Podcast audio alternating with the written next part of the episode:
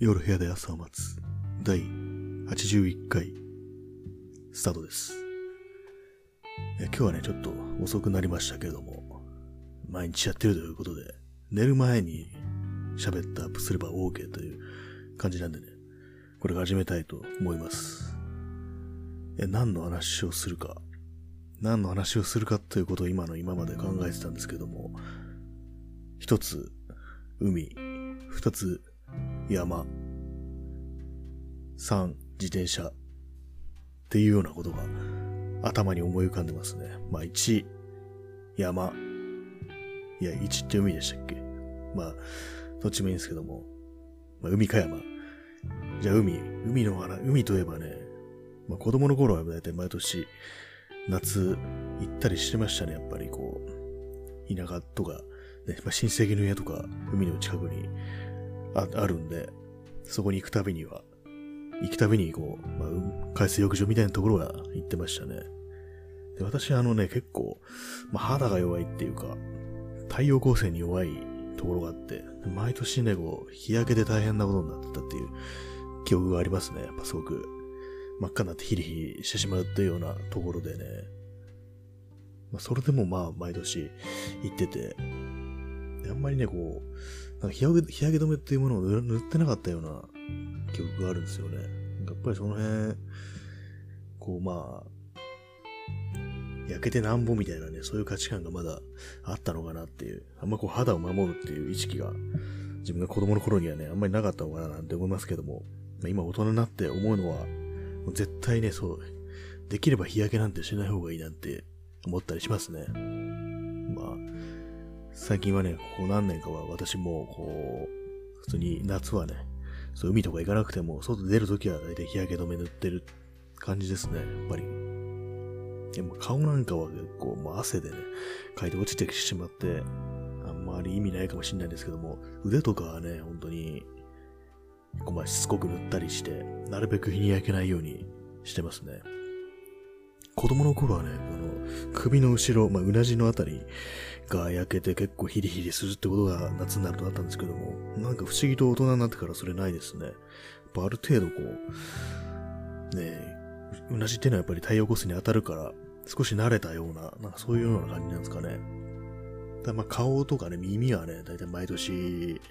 こう、から、まあ、皮、とか剥けたりはしてますね。まあそういうような感じで、まあ、海というと日焼けの思い出っていう感じで、あんまね、泳いだ、泳いでどうこうっていうのはないですね。一応まあ、なんていうか波に売られるとか、ね、そういうような、まあ、浮き輪とか捕まってね、ふかふか浮いてたりとか、波に乗ってね、こう、砂浜の方までね、流されてみたいなんて、そういうことはするんですけども、で普通に泳ぐって行為はね、海ではほとんどしたことがないですね。去年ね、久々にこう、いわゆる海水浴場行って、まあ、千葉の九十九里に行ったんですけども、その時にね、もう初めてだと思うんですけども、なんかちょっと海でまともに泳いでみるかって、だって、まあ、普通にまあクロールだな、平泳ぎだなやってみたんですけども、これ子供の頃はね、それなりに、それなりっていうかまあ、一応はなんか泳げたんですけども、もう久々に大人になってからね、泳いでみたら全然ダメでしたね。なんか不思議なことにこう、息継ぎができないっていう、前はできてたのに、で何がどうできないかっていうと、その水中にね、顔がついてる時に、こうまあ普通はあの鼻からね、息を吐き出しますよね。で、それで顔が、ね、水面に出たら、吸って、息を吸って、息継ぎするっていう感じだと思うんですけども、それがね、あの、鼻から息を吐くっていう、ね、出すっていうことがで全然できなくて、ちょ、なんでかわかんないんですけども、ななんかこう、まあ、鼻の、鼻の通りが悪くなったのかなっていう、そういうことが原因でできなくなってるのかななんて思いましたね。結構ね、頑張ってね、そう一日中、海行ってる間に一日中こう、息継ぎできるようにね、泳いだりしてみたんですけども、頑張って。全然一向にできるようになる気配がなくってね、一体どうしてしまったんだっていう感じで。で、まあそうこうしてるうちに夕方になって、で、まあそこからはまた日焼けでひどいことになりましたね、やっぱり。一応ね、あの、上 T シャツ着て、T シャツっていうかまあ、まあ、濡れても大丈夫なドライ系の T シャツを着て泳いでたんですけども、やっぱそれだけじゃダメですね。半袖だったんで。やっ本当腕まで全部覆うようなやつにしないと、本当ダメですね。でも二度とね、ほんと日焼けしたくないなと思ったんでね、それからいろいろ、ちょっとね、アームカバーっていうんですかね、そういうのを買ったりとかしてね、で、まあ今年は、まあ今年は海行かなかったんですけど、まあこういう状況で、だからあんまりこういう意味がなかったんですけど、まあとりあえず、去年のような日焼けを、ひどい日焼けになるってことは避けられましたね、今年は。そういえばもう、ね、そのコロナになってからすでに、こうね、まあ、最初2月とかでしたからね、もう季節がほんとどんどん移り変わって、夏も超えたんだよなっていう、ね、感じで、ね、ほんとなんか、その夏前、夏、初夏ぐらいの時ってなんか誰も体験しちゃうことのない夏が来るな、みたいなね、なんか、わけのわかんない煽りってありましたよね。そう、多分ま政府とかそっちの方からだと思うんですけども、えー、今ね、ちょっと一旦ちょっと中断したんですけども、どこまで話したかわかんなくなりましたね。えー、まあそんな、日焼けをして大変な目にあったというそういう話でございました。本当に今さっき何を何の話をしてたのか全く思い出せません。えー、そういうわけで、海の思い出っていうと、まあ日焼けの思い出とこう関連づけられてね、こう自分の記憶の中に深く眠っているというような感じですけども、本当にまあそれ以外で、まあ海行くってことはあんまないですね。冬の海とかね、ほんと行かないんですよね。結構、かなりもう10年以上前だと思うんですけども、あるね、冬の日に、こう、海に、急に海に行こうと思ってね、三浦海岸に行ったことがありましたね。もう結構もう、冬なんでね、もう暗くなってても夜なんですけども、そこに一人佇んで、うっ寒いってね、思って帰ってくるっていうようなことをやったことがありますね。本当にその時はね、なんもう一人で行ってね、何の思い出もなくっていう感じで、ただ行って帰ってきただけみたいな、そういう不思議な行動に出たことがありましたね。あとはですね、まあ、海、海と言っていいかどうかわかんないですけども、その三浦半島の岬っていう、まあ、先端の部分ですね、そこにね、あの、ちょっと元旦に、まあ、こう一発目、一丁、ね、あそこまで行ってみるかみたいな感じで行ったことがありますね。で、まあ、それもね、行って、そう、三崎港っていうね、ところ、港ですね。そこまで行って、で、海眺めて帰ってきたっていうようなね、そういう、なんとも言い難い思い出でしたけども、何ね、その時の風景として印象に残ってるのが、こう、その港のね、海で、まあ船をがそこから上がってくるんでしょうね。斜めになってますよね、その船を引いてくるようなところ。そこに佇んでね、海を見てたことと、帰りに、なあ、ここにも PC デポあるんだ、みたいに思ったことですね。もうそれ以外何の記憶もないっていうような感じでね。だからまあ、やっぱり海っていうのは今日夏のもんだっていう、そういう気がしますね。春の海とか秋の海っていうのはもう全然、うん、まあ、行った、多分一回も行ったことないのかな。うん。まあ、行ったとしてもね、ほんとなんなんかね、どっか、法事とかね、そういうような用事なので、ちょっとちらっと寄ってみたみたいな、そんぐらいぐらいのレベルしかないですけども。だから海の思い出ってそんなないんですよね。海の話でした。え、に、山、山ですけどね、だともう、山はね、海にかけてあんまこう、縁がないんでね。で、まあ、何回かね、こう、行ったことがあって、高尾山とかそういうとこは一応登ったことがあるんですけども、まあ、ああいうとこ、まあ、割とね、そう、登山っていうよりは、ハイキング的な感じなんでね。だから、その前はまあ大変な思い出ではないんですよね。ほんと散歩の延長みたいな、散策の延長みたいな感じで割と、スムースに行ってね、スムースに帰ってきたみたいな感じで。まあ、ただ、まあ、頂上っていうのはやっぱ高いんだなっていうね、そういう、その間の抜けた感想みたいなのが出てきますけどもね。確かに眺めがいいっていうね、なんか不思議なんですよね、前とこ行くと。こうまあね、都心からね、行くと、まあ当然遠くに都心が見えるわけですけども、その前の山と、山の麓よりね、少し手前にまあ、まあ郊外の都市ですね、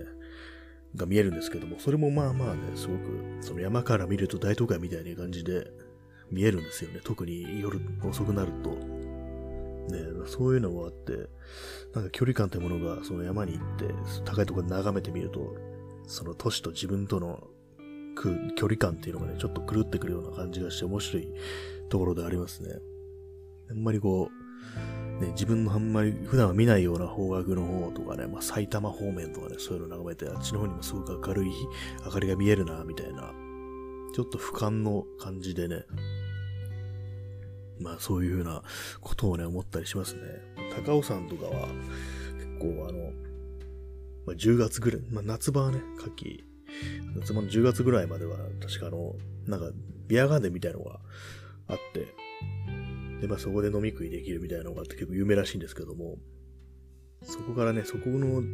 建物から眺める風景っていうのはね、結構まあ夜遅い時間だと、なんかとてもいい感じで、でもまあそんなにね、都会から近近い、遠くないんだよなって思うと、そのまさに距離感の変なね、錯覚みたいなのが生まれると面白いっていうのがありますね。あと、なんとなく夜中にね、こう秩父の方に行ってみたっていうこともありましたね。それはまあさすがにね、もう、夜中だったんで結構怖くて、まあそれもね、ほんと行って帰ってきただけみたいな感じでしか、も朝帰ってきたんですよね、それは。それだけですね。本当に山の思い出とか、あんま自分の意思で行くところではあんまなかったんで、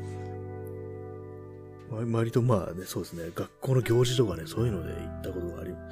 ますね。学校の行事の時はね、やっぱまあ、子供だったからっていうのもありますけど、結構きつかったなっていうのがありますね。大人の今からしたら全然大したことないコースなんでしょうけどもね、子供の時はね、うわ、もうすごい足疲れたなとか、まあ、下りが下りで、こうね、気使って、下るのに気使って疲れるなみたいに思った記憶があるんですけども、で、だからね、そういう、まあ子供の頃はね、まあちょっと感性っていうものがちょっと今違うんでね、だからあんまりこういい景色を見てどうこう思うなんていう、そういう回路がまだね、発達してないっていう時でね、まあだから、そんなにあんまり良かったっていうような思い出はないですよね。まあ海山ときて、まあ、次は川かなと思うんですけども、川の思い出は、川はね、割とまあ、近年、だいぶ友達となんとなくこう行ったりとかするんでね、まあ川つってもまあ、都会の川、私がいつも行ってる隅田川とかではないですけども、そんな、なんていうか、まあ、玉川だとかね、こう荒川だとか、まあ玉川荒川もね、都市部は普通に、普通ですけどもね、まあちゃんともう少しちょっと自然のあるところっていうところにまあ行ってね、まあちょっとバーベキューみたいなことやったこともありますけども、それはね、それでね、その時はね、ものすごい真夏でね、めちゃくちゃ暑くて、一応なんかちょっとタープっぽいものをね、ちょっと友達が持ってきてくれたんですけども、もみんなその下に入って動けなくなるっていうようなね、結構大変な感じで、だったことがありますね。あれはもう結構暑さがきついっていうことでね、なかなかこういうアウトドアでいろいろなんかするっていうことの最適な季節っていうのが見つからないっていうのがあって、構もう今の日本の気候だと春も秋もマッハで過ぎて、もう実質ないと言っていいような、そういう感じでね、なるほど季節、気候の読み違いがね、かなり難しくなって、まあ、読み方がね、難しくなってるところなんですけども、読み違うと本当にひどい目に遭うみたいな感じでね。で春は春で、まあ、気候は良くてもね、まあ、花粉症ある人はね、花粉が大変だし、あとはこう、あれですね、まあ、風が強い日が多い。あと天気気候が結構不安定っていうのがあってね、よくまあ、花見をな、ね、桜の花見をね、春にやりますけども、あれなんかあんま気候的に合ってないような気がするんですよね。桜もちょっとね、空気読んで別の季節に伝えてくれたらな、なんて思うんですけどもね、もう少しは気候が安定してる時期とかにね、出てきてくれたらと思うんですけども、それがいまいちうまくいってない感じですよね。うまくいってないって桜のがね、そんな言うこと聞くかって話ですけども、そういう感じですね。で、秋は秋でね、秋もまあ最近は本当に10月ぐらいはもう結構天候不安定な気がしますね。なんか、去年とかね、台風とか本当にひどくてね、本当なんか本当に今まで未体験レベルの台風来るぞみたいな、みんな言って大変な準備してましたけども、窓ガラスにね、十字、十字じゃない、バッテンの形にね、テープがあって養生したり、ガラスが飛散するのをね、防ぐためにそんなことやってる家も結構ありましたけれども、あれから1年以上経ってまだにあの、バッテンの形にね、そのテープが貼ってある家を見ますね。なんかそれを見るとこう、ななんとなくこう、ね、あれから1年かって思って、なんか不思議な感じがして、でたった1年なのに、こうね、世界はここまで変わってしまったというような、なんかそんなようなことを、そそんなようなことが頭をかすめるんですけども、まあね、まあ、バッテンの形を貼っていこうっていう感じでしたね、とにかく。あれはね、本当に、去年はかなりひどかったんですけど、まあ、東京はまだいいですけどね、結構、地方によっては本当にひどい目にあったっていうところがあってね、千葉の暴走とかもかなり、未だにでもああいう、まあ屋根とかぶっ壊れてね、治ってなくてブルーシートっていう家が、なんかあるみたいな感じですよね、出したら。うん。なんか本当にそういう感じで、本当近年ね、気候が異常で、異常気象でね、なんか普通にこう、アウトドアっていうかね、外に出て何かするっていうのも難しくなってきてる状態でね。で、さらにそこにね、コロナでね、外に行ってた方が安全なのに、まあ、まあ、みんな離れてた方が安全なのに、こうね、なんかこう、気候的にそれも難しいみたいなね。なんかするとしたら、屋内しかできないみたいな、なんかおかしな感じになってますけども、本当にこう追い詰められてますね、我々は。壁と天井が毎日1センチずつ近づいてくるっていうようなそういう気分で生きてらっしゃる皆様も多いんじゃないでしょうかって感じですけどね。私もそうですけども。そんな中ね、こう始まった、このね、ポッドキャスト、8月ね、半ばから始まって、12月、本日12日、まあ日付変わって13日ですけどもね、もうすぐ、えー、ね、9、10、11、12で4ヶ月っていう感じですね。4ヶ月今んとこまあこのね、ポッドキャストはまあシーズン2という形で始まってるんですけども、シーズン3に行くのはいつだってね、言われるとね、わかりませんとしか答えようがないですね。うん、何を区切りにすればいいんだろうと、100回まで行ったらシーズン3なのかっていうふうに思うんですけども、まあでもなんか変ですよね。まあ、シーズンいくつっていうと、まあ、ヨドラのね、シーズンありますけども、あれはなんか、一応まあストーリー的に区切りがついたら、まあ次のシーズンってことになると思うんですけども、じゃあこのポッドキャストの区切り、ストーリーって何だ？ってなると何なんでしょうね。何かしらの区切りがついたなって自分で思った時に次のシーズンに行くっていう感じになるのかなと思うんですけども、まあそうするとね、まあただね、年をまたいだからといってシーズン3に行くわけでもないっていうところなんで、なんですかね、もうふっと思いつくなほどコロナが収束するっていうのがシーズン3に移行するタイミングかなと思うんですけども、それもなんかかなり怪しいですよね。なんか確か ES かどっかの、な何か研究の機関かわかんないですけど、それが出した、ね、予測で日本で完全コロナが収束するのは2022年になるんじゃないかみたいな、そういうニュースがちらっとね、ツイッター見てたら流れてきたんですけども、かなり長いシーズン2になりますね。もう、次ドラマの視聴者だったらね、見捨てるとこですよね。これもう見なくていいやみたいな感じでね、シーズン2だけで異様に長いだろうみたいな感じになるんでね、その前になんかあってね、区切りかなってなったらね、いいんですけどもね、なんかこう、ね、核攻撃されるとかね、そういうようなことで起きたら、まあ、シーズン3行こうかなって思いますね。生きてんのかよって話ですけども、生きてたら生きてたってすごいですけどもね、核攻撃受けて。何かと核攻撃っていう言葉が出てきてるんですけども、私はその、ね、そう、核を、ね、肯定してる人間ではないんでね、良くないですね。あれはない方がいいですね。核兵器は。当然のように言いますけどもね。決してその、ね、軌道上からの核攻撃しかないとか、ね、そういうこと言ってますけども、決してその核兵器というものの存在を肯定してるわけではないんで、まあ、そういう感じでね、お聞きいただけたらな、なんていうふうに思ってますね。まあ、そういうわけで今、時刻は現在1時20分ですね。午前1時20分っていう、まあ、かなり遅い時間にやってるんですけども、だって普段はね、こう、まあ遅くても0時前にはやってる感じで、なのが、こう、結構夜も深まってくると逆になんかこうね、ちょっとそれっぽくなってくるんだって、深夜ラジオみたいなそういう空気が出てくるのかなと思うんですけどもね。なんかこう、初めはね、そういう感じで、まあ、夜、ね、遅い時間にこう一点ともってる、なんか灯台みたいなね、そういうような役割っていうのをになれたらなみたいなふうに思ったんですけども、なんかそれも結構、ね、回数を重ねるうちにだんだんよくわかんない感じになってきて、コンセプトっていうかね、そう最初心みたいなのがぼやけてくる感じでしたけども、なんかそこ、この今、1時ね、20分過ぎて遅い時間にやって、その感覚を少し思い出しましたね。果たしてこんな時間に起きてる人はいるのでしょうかって言うんですけど、まあ普通にいますよね。意外に起きてるもんですからね、人間は。まあ、そういう感じで、本日は、えー、だいたい20分30秒喋ったことになりますね。なんですか、なんかこう、いつもまあ、コンパクトにまとめたいからって言って20分過ぎだから終わりますなんて言ってるんですけど、なんかこう、大体ね、それ言った時は、なんか言ったりないんじゃないかっていう、なんか大事なことを話してないんじゃないかみたいな風に、そういう風に思うんですけども、一体私はこの放送を通じて何を成し遂げたいんだっていう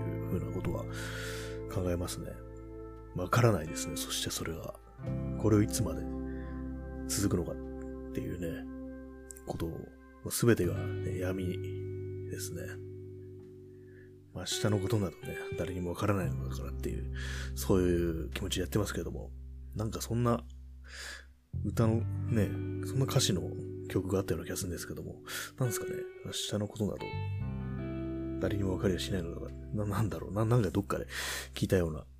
気がしますけどもね。まあそういうわけで本日もだいぶ夜も更けてまいりましたので、この辺で終了とさせていただきたいと思います。ね、そういうわけでも、まあ、本当に深夜となってきましたのでね、本日も皆様、えー、日の本戸締まりにご用心してお休みください。本当にまあこの時間に言うとこれが、このね、締めの文句が合ってる気がしますね。まあそういうわけで、まあ楽しい週末をお過ごしできていますか？っていう感じでね、終わりとさせていただきたいと思います。まあそういうわけで、それでは、本日はこの辺で、さようなら。